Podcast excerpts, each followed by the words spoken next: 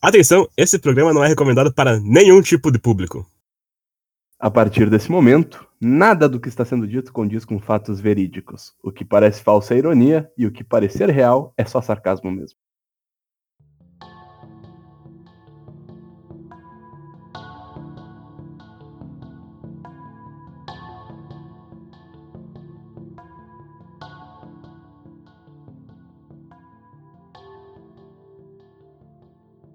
Olá, consagrados do conhecimento oculto. Estamos aqui mais uma vez para falar sobre um assunto que está longe das mídias tradicionais. E dessa vez o assunto, na verdade, é um questionamento. Seria esse podcast uma rinha de galo? E para me ajudar a abordar esse tema, eu tenho aqui comigo mais uma vez meu queridíssimo Boles.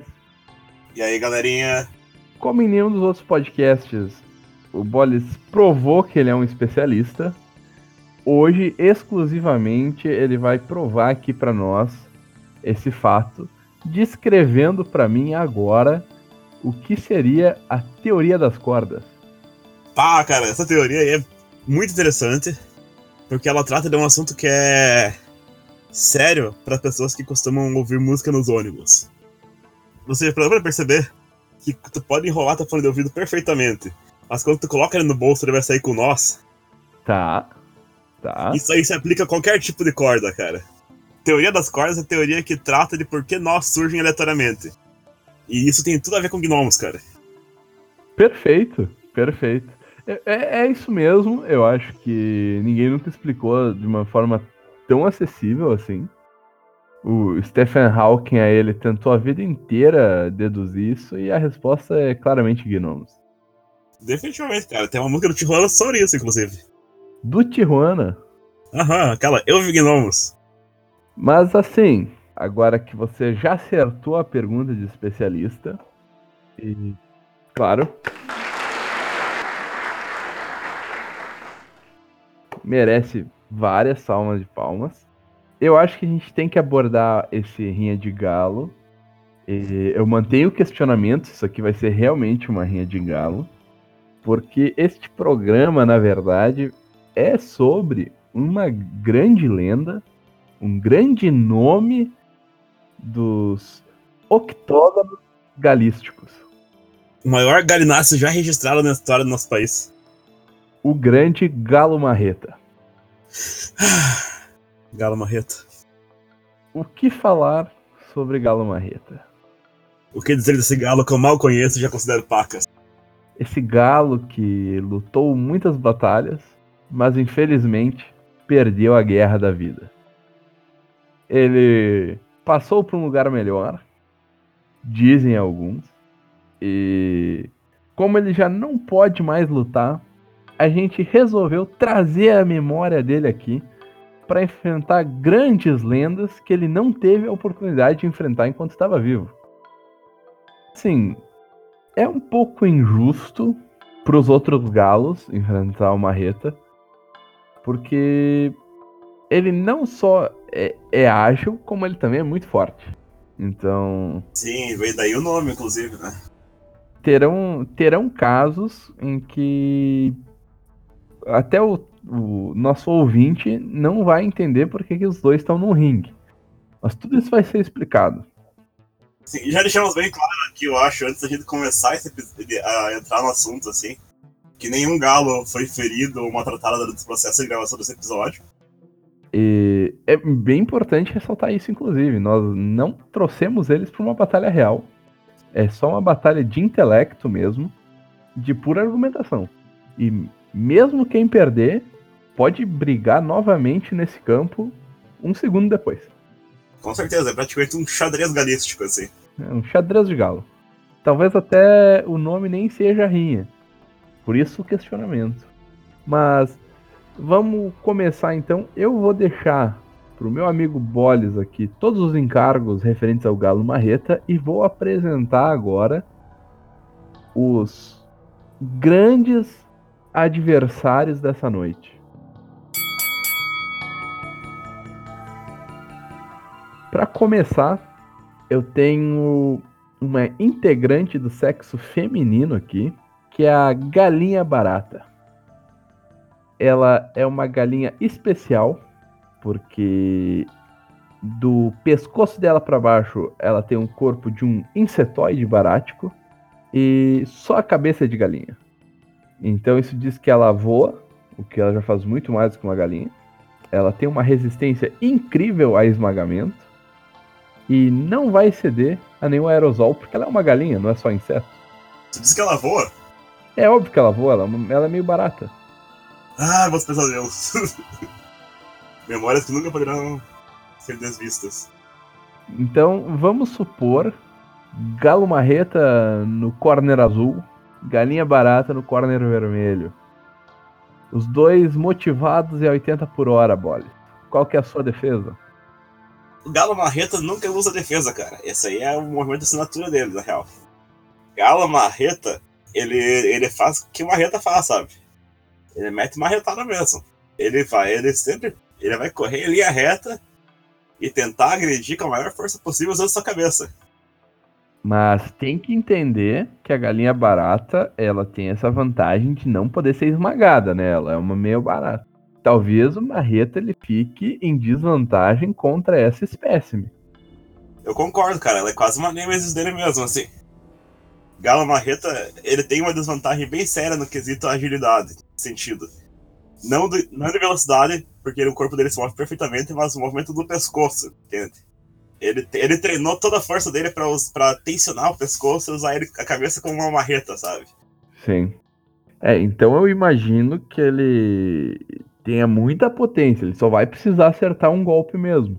Então, eventualmente, essa luta vai terminar tendendo pro lado dele. Afinal, ele não vai precisar acertar vários. Pois é, o problema é que talvez a, barata, talvez a barata possa fazer ele cansar, né? Dependendo do tamanho do ringue, a galinha barata, se ela se sentir ameaçada, ela só vai voar e ir embora. Porque não vai ter ninguém que vai parar ela. Então pode ser que acabe num WO também pro Marreta. Eu acho que o Marreta ele poderia tentar impedir que a, que a barata fugisse, correndo atrás dela em volta do ringue, tipo, cercando ela em alta velocidade, assim. Tentando manter ela no meio do ringue.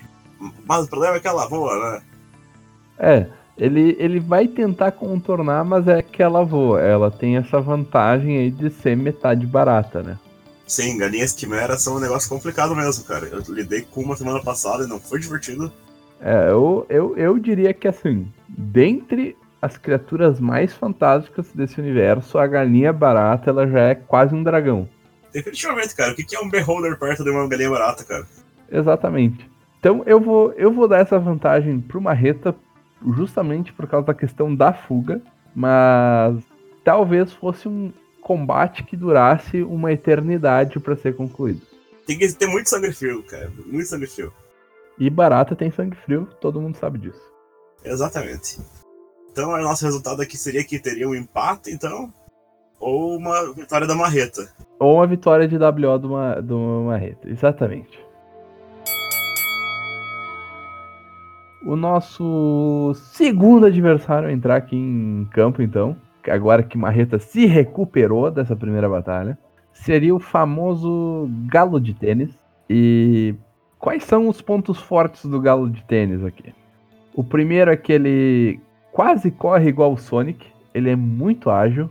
Só que ele tem uma desvantagem que ele pode tropeçar nas pedras. O que você tem a dizer sobre o Marreta enfrentando o galo de tênis, Boles? Eu preciso saber, na verdade, qual seria o estilo de batalha de um galo de tênis, cara. Porque, primeiramente, eu acho que ele ganha no que existe estilo, né? Ele deve ter uma entrada fenomenal, assim. Eu acho que, assim, em estilo, por exemplo, se for um galo de tênis de Nike, por exemplo, ele já pode ganhar uma certa vantagem aí na aerodinâmica também. Sim. Mas tem que ver se quem organizou a rinha vai permitir que ele entre com esse apetrecho dentro do ringue também. Porque não é todo mundo que pode sair entrando com qualquer coisa. É, mas eu acho que um tênis tipo Nike ou Adidas ou algo assim faz parte do equipamento dele mesmo, cara. Eu acho que teria que ser permitido. É quase uma identidade, né? Não teria como deixar de fora. Então, eu calculo que, assim, vendo, vendo vídeos, Nada, nada real e medido. Eu calculo que o galo de tênis ele alcance uns 30 km por hora tranquilamente numa investida. Que tamanho de tênis que ele usa, cara? Eu medi na palma da mão agora e acho que é um 34. Eu, eu colocaria que o especial do galo de tênis é, é realmente o chute de tênis. Porque nenhum outro galo vai conseguir chutar. Ele vai. Com certeza. Ele pode tipo, usar o próprio tênis assim para gerar força centrífuga e atirar as próprias patas em, relação, em direção ao outro galo. O que já daria a ele dois tiros de vantagem contra qualquer oponente à distância. Seria um, um, um desafio à altura aí para Marreta. É, eu acho que se, se ele for atacado de frente, se o galo de tênis atacar uma Marreta de frente, Marreta ainda consegue se defender usando seu ataque. Dar uma cabeçada no tênis para se defender, assim. Sim. Causar algum dano, tipo, um tiro trocado, assim.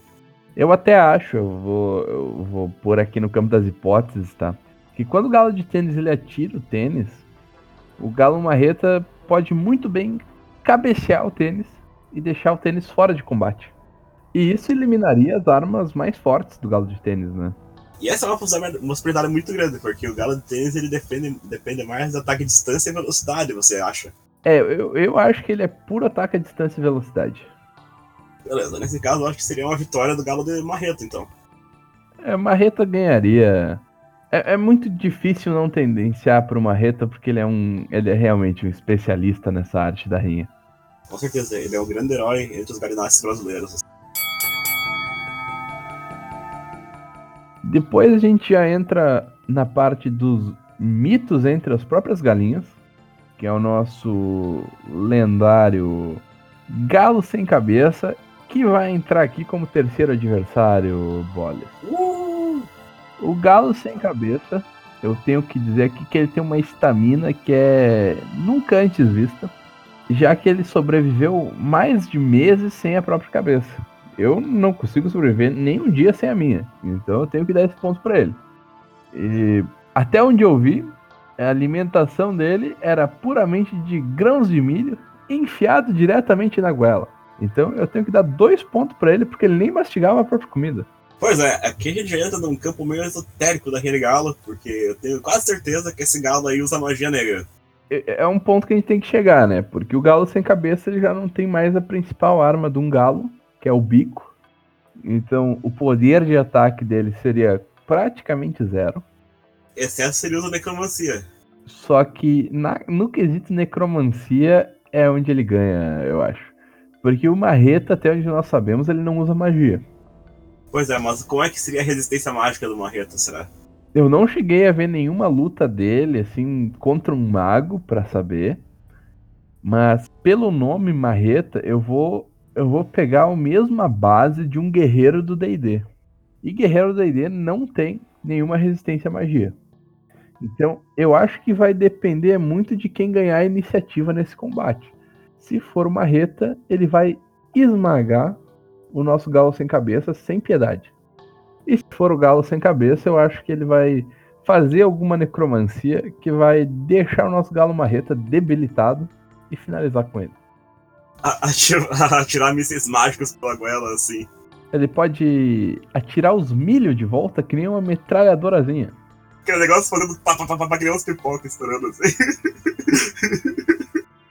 ele não tem mais a limitação de ter que passar pela boca, então é muito mais fácil para ele. Com certeza, ele pode tipo, usar a própria força do pescoço mesmo pra projetar aqueles mísseis velozes supersônicas. Assim. Mas acho que isso define esse combate. Eu acho que vai realmente depender de quem agir primeiro. Não creio que esse milho jogado pelo Galo sem cabeça vá machucar o Marreta. Mas se ele não conseguir agir rápido, ele vai perder pela necromancia. Justíssimo.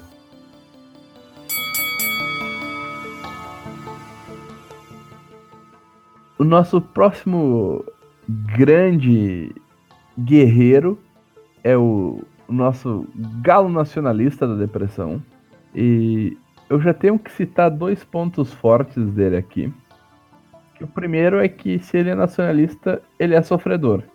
Então ele pode ter uma pegada um pouco sadomasoquista e não se incomodar com as porradas do marreta.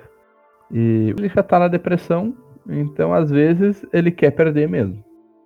Pois é, esse aí é o Galo que já que antes da batalha ele já tava ouvindo o CPM 22 ali. É, tem aquela coisa, né, cara? O mundo dá voltas, não posso mais parar. Me sinto só, mas quem é que nunca se sentiu assim? Procurando o caminho. Pra sentir em uma direção. Respostas! E aí, quando ele vai gritar o respostas, ele toma retada e morre. Eu acho que é esse o caminho para esse combate.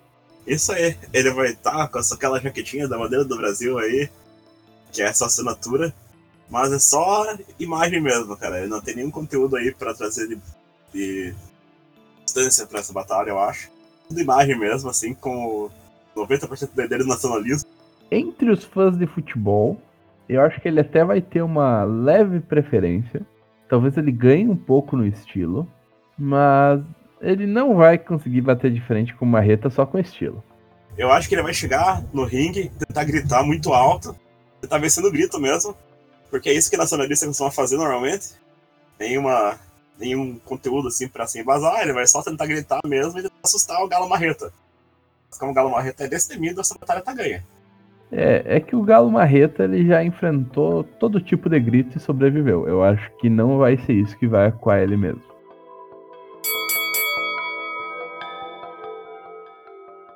Galo Marreta vai seguindo invicto, apesar de algumas pedras no caminho. E aí a gente chega a um dos duelos mais difíceis dessa noite, que é o nosso queridíssimo Galo Cego. O galo cego, apesar de ele não ser um galo e não ser cego, ele é muito mais forte que Marreta. Só que ele é muito mais louco que o Marreta também. Então, às vezes, ele não tá nem nesse mundo aqui para enfrentar o Marreta. E a pior parte aqui nesse caso é que ele pode ser reptiliano, né? É, e um galo nada mais é do que um pombo que comeu muito milho. Então, eu acho que Nessa batalha, infelizmente, Galo Marreta não vai ter muito o que fazer. Pois é, ele vai estar lutando contra um, um galo que perdeu a visão dos seus olhos, mas enxerga profundamente e penetrantemente o olho da mente. E ele está bem alimentado e motivado. E quanto ao próprio galo cego, eu quero fazer um adendo aqui. Que ele praticamente já provou que era reptiliano num programa de TV. Que ele falou que tinha essa pessoa que desenrugava toda a pele dele para transformar ele em cobra. Verdade, cara, isso aí tá comprovado. E o que parece com pele de cobra? Pele de réptil. Então ele, ele tava se confundindo com a espécie dele. A, a questão é que ele não entendeu ainda que ele é um reptiliano. Mas a, a, a ideia ele já jogou. Nunca viu rastro de cobra nem cor de lobisomem. Então, esse infelizmente vai ser a primeira derrota clara do Marreta aqui. Mas ele já se recuperou e passa bem, afinal ele tá no céu. E agora vamos para uma batalha que eu não sei dizer quais serão os rumos que ela vai tomar, que é contra o famosíssimo Galo Cyborg do Senai. Primeiro eu queria ressaltar que assim, já é um sinal claro de que o Senai vai ser a nossa corporação maligna que vai espalhar robô pelo Brasil. Para mim ficou claríssimo quando eu vi esse vídeo. Skynet, Skynet é piada, assim, perto do, do Senai. É, tu vê que Skynet e Senai já começam com a mesma letra, né? Sem contar que, tipo, por acaso a Skynet dava curso de automação? É, então o Senai está ensinando as pessoas a construírem seus próprios robôs. Eles querem incentivar a disseminação dessas criaturas. Usando armas cruéis de dominação de massas e manipulando rinhas de galo com, com galo ciborgue. Eu vou só deixar um ponto aqui que eu acho que o galo marreta vai levar essa, tá? Porque eu nunca vi nenhum computador resistir à porrada de uma marreta. E eu tenho um segundo adendo que todo mundo sabe que a primeira versão de software sempre dá problema. Então é bem provável que o primeiro Galo Cyborg não funcione direito, dê algum problema e acabe fora do ringue. Ele tem um problema aí porque tem mais uma versão do Galo Cyborg já. É, mas é, como eu tô falando da primeira, eu acho que ele ganha sem problemas. Agora, nas futuras versões do Galo Cyborg, que vão se aprimorar por causa da primeira, aí eu já não tenho como garantir nada. Inclusive, a gente tem que tomar muito cuidado em, em simular batalhas do Galo Cyborgs, porque eles podem aprender com nossos erros aí e ficar melhor nesse futuro. Não, eu, eu já nem quero prolongar essa batalha, porque se a gente der estratégias de combate aqui, ele vai voltar mais forte da próxima vez e bater na gente. Então eu vou estar sempre pronto, escondendo qual que é a minha estratégia. O que, seria isso? Eu tô ouvindo barulho de modem aqui na minha porta. Poderia ser. Dois olhos pequenos e vermelhos brilhando.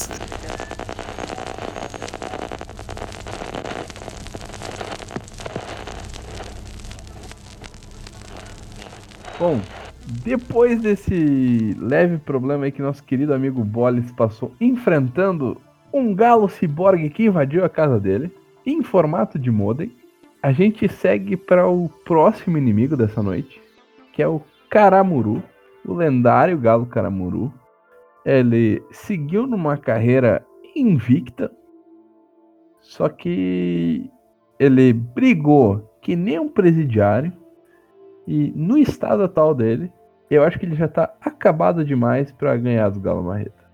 Pois é, eu acho que, esse, que o cara morou no seu auge, assim, porque ele teve mais de 15, de 10 batalhas invictas ao longo do, ao, em todo o país, assim, nos cinco nacionais. Mas o auge dele, assim, foi ali pela quinta batalha. Se, nessa época ele teria conseguido vencer ainda, eu acho. Pela violência, pelo uso de pequenas facas. Ele sabia usar uma navalha escondida nas asas, que dava uma vantagem aí de uma luta injusta. Ele tinha veneno na espora, cara, isso aí é sacanagem. Mas agora ele infelizmente já tá velho. Acho que ele não aguentaria uma marretada. É, ele passou. O momento dele já passou, não tem muito o que fazer. É. A idade, ela vence todos nós, né, Bolis? Sim, o tempo é implacável. Seguindo na linha do Caramuru, a gente tem um, o penúltimo desafiante dessa noite, que é o famoso bruxo. E não pensem que ele é famoso. O nome dele é Famoso Bruxo. Ele é o famoso bruxo. Então talvez ninguém conheça, mas ele é muito famoso bruxo. Harry Potter. E eu já vou jogar aqui que talvez esse seja o primeiro galo, companheiro animal de algum mago. Assim como Harry Potter tinha a sua queridíssima Edviges, o nosso querido João Castelhano pode ter o famoso bruxo. Com certeza, porque a gente sabe que existem escolas de magia aqui no Brasil também, já tá no canon. E J.K. Rowling, ela sabe que a cultura do Brasil envolve um bom galo de rinha. Com certeza eu acho que o nosso famoso bruxo mete a vara dos inimigos sem piedade. Então, além da questão da magia, ele também sabe meter a vara. Isso deixa o nosso galo marreta claramente em desvantagem. e constrangido. Eu não sei dizer se ele consegue ganhar esse combate. E tenho quase certeza que ele não vai nem querer participar desse combate. Eu acho que ele tem uma chance, talvez, se ele conseguir desviar da primeira magia de desarme. Sim. Mas se o galo, se o, se o famoso bruxo usar alguma magia que é letal de primeira, nosso galo não vai ter chance, não. É, então é muito difícil que o galo marreta ganhasse. Já era esperado. É, sem resistência mágica é complicado mesmo aqui no Brasil. Então a gente chega ao nosso ultíssimo desafio. O desafio que vai encerrar essa noite de duelos sangrentos. E ele é um ícone do esporte nacional. E esse sim é famoso. Que é o nosso famoso galo do Atlético Mineiro. Também chamado de Galo Forte Vingador. Que apesar de quase nunca ganhar, só sobreviver na Série A tem um espírito de luta incansável de quase 60 anos de história. Eu acho que talvez. Eu acho que talvez. O título dele de Vingador. Ele vem de todas essas batalhas que ele já perdeu ao longo da sua vida. E ele tá. Cada batalha nova ele tá sempre procurando vingança. Eu já vou teorizar aqui que a primeira, a primeira batalha, a vitória é do Marreta. Sim. Porque senão o nome Vingador não faz sentido. O Galo Forte Vingador ele tem que perder uma para poder se vingar e ser forte na segunda. Pois é, a, batalha final aqui teria que ser o melhor de três, então. Se fosse um melhor de três, nós já sabemos que a primeira é do Marreta. Eu jogo que a segunda é do Galo Forte, que ele vai voltar com sangue no olho, mas o desempate que, que vai ser o complexo. Porque o Marreta já vai vir com sangue no olho também. Então a gente tem esse choque entre os titãs. O Marreta. O que, que o Marreta faria nessa situação? Eu tô tentando aqui me colocar no lugar da Marreta, assim, ter toda uma troca de energia, uma empatia com o espírito primordial da Marreta. Eu acho que o Marreta conseguiria levar essa, cara. Eu vou dizer assim: se o forte do, do Galo Forte Vingador é o futebol mesmo, ele tem um ótimo jogo de pé, mas uma bola nunca vai fazer um estrago a uma marreta. O problema é que a gente sabe que o, que o forte do Galo não é o futebol. É, então o, o, Galo Forte Vingador ele já se vingou. Eu acho que ele já vai estar tá com menos sede de sangue nesse terceiro duelo. E aí o Marreta vai ganhar vantagem para finalizar ele. É, vai ser uma luta longa, provavelmente, vai ser bem sangrenta. Mas o nosso Marreta vai conseguir esmagar os seus obstáculos, como sempre, no final. Esse é o nosso famoso Marretinha. Ele não vai sair daqui de cabeça baixa e perdedor. Ele pode ter perdido a guerra da vida, Bolas, mas aqui ele será sempre nosso campeão. Um galo entre galos.